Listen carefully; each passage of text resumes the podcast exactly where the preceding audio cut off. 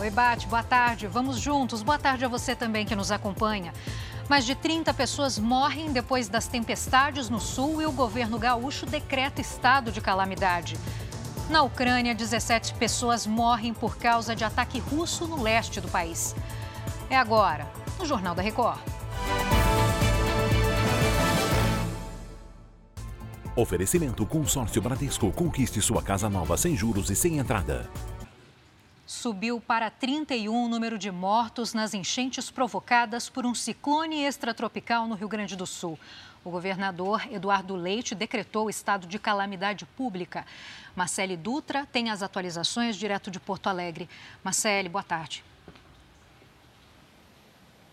Boa tarde, Giovana. Essa já é a maior tragédia por causa de chuvas aqui no estado. Ministros do governo federal sobrevoaram o estado gaúcho para conferir de perto a situação da tragédia e prometem agilizar a aprovação dos planos emergenciais para poder disponibilizar recursos da União.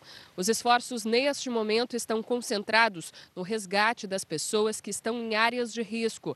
Segundo as autoridades, mais de 2 milhões e 700 mil pessoas foram foram atingidas pelas enchentes até o momento. Giovana. Obrigada pelas informações, Marcele.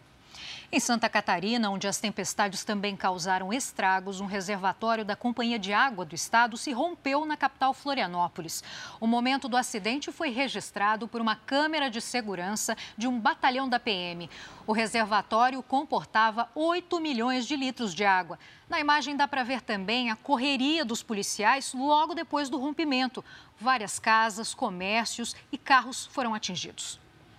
Agora a gente vai para Salvador, de onde o repórter Henrique Terra tem as informações sobre a onda de violência na capital baiana. Henrique, boa tarde. Que semana tensa aí, hein? Boa tarde, Giovana. Sim, já são ao menos 10 suspeitos mortos em confronto com a polícia desde o último domingo.